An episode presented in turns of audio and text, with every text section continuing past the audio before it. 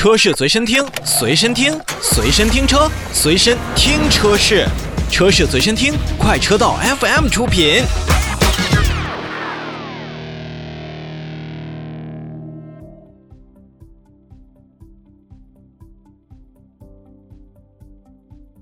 接下来来提提福特自己品牌下面的重磅产品。二零二零年，福特一共说要带来十款产品，刚刚林肯说了两款，那也就是说下面还有一堆，对吗？嗯，我捡重要的跟大家说，探险者大家熟吧？就是那台挺大的进口的福特的一台很硬朗的 SUV 车型。这台车真是吸引了很多这种硬汉性格或者是爷们儿的这类的消费者。因为里边有一些实木的装饰啊，整体质感也都还不错。关键这台车硬朗，所以就吸引了很多的消费者。那么在二零二零年呢，福特将会国产这款探险者，怎么样？价格要拉下来了哦。以之前 Escape 的这个定价，大家也可以去猜测一下。那么国产探险者究竟是一个怎样怎样的价钱？你也可以跟我们互动啊，微信搜索 Auto FM A U T O F M 来猜一下探险者的国产的售价。这台车啊，其实它跟飞行家有着同样的一个平台的构造，嗯，是不是？一说跟它更高级别的车型用着同平台打造这台车的身份就要高一些了呢？但是我说回来啊，林肯很多的东西不重在平台。更重要的是它里边的那份做工跟豪华。当然啊，这个探险者的这个平台是好的。那么它的售价如果再便宜，你们可以把它作为购买探险者的一个标准和一个点。那么还有一台车，就是我刚刚说的所谓的真香车型。其实福克斯对于众多的消费者来讲，还是一款关注度比较高的车型，尤其是喜欢驾驶操控的朋友。我之前呢去福特的店里，也是专门去感受了一下福克斯这台车。说句实话，我对福克斯一直是处于那种，嗯，喜欢。身边的朋友也跟我说过很多，而且也有几个玩车的朋友非常关注的一台车。但是实际上的福克斯的空间表现，并不让我觉得特别好。直到它的福克斯的 Active 出来之后，我发现这台车的空间表现和实用度可能要比福克斯更高一些。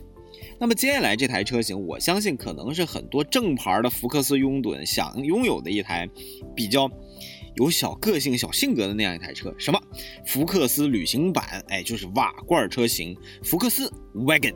去过欧美旅游的朋友，尤其是租车旅行的朋友，一提到这个福克斯的旅行版。那可能就是很开心，因为这个只有在欧洲你才能见到。这回好了啊，下半年呢，福克斯的瓦罐车型就会引入到国内来，哎，多了一个选择。不过不国产，价钱可能会下不来。但是好消息是，你能买到了。还有一台车算是福特旗下大福特品牌，但是呢，跟长安福特有点不挂钩。谁呢？江铃福特的撼路者这台车。我在有一年车展的时候，还专门去到展台来看了一下。嚯啊，做工这个粗糙啊！嚯啊，这个我觉得这台车你要是开出去越野没有问题啊，就是那种呃怎么豁都不担心的路面，你开起来绝对好。但是你要是在城里开呢，你还要去长安福特来看看。但是撼路者这回带来的优势在哪儿呢？它会再多一台 2.3T 的汽油发动机。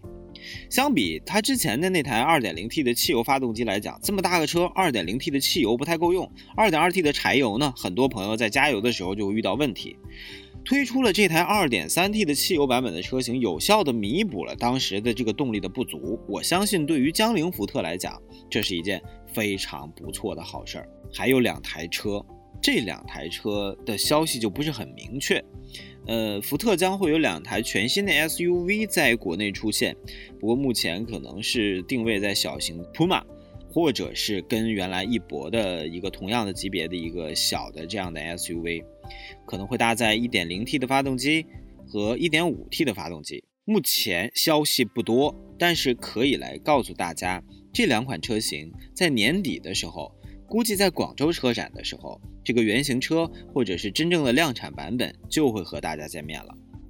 好，今天在节目当中呢，跟大家来盘点了一下福特2020年将会推出的一些重磅车型，给给大家留一个互动啊，就是国产的探险者在国内的售价将会是多少呢？来搜索我们的微信公众号，微信搜索 Auto FM A U T O F M 来跟我们互动。当然了，您要是觉得红城说的不对，或者是您觉得哪里不好，您也可以来给我们提意见。直接说，畅所欲言啊！千万不要吝惜您的这个溢美之词。二零二零年注定是一个不平凡的一年，这个事情是定了。不过看到福特的努力，我们同时也看到了很多其他车企的努力。希望这一年大家能够一帆风顺吧。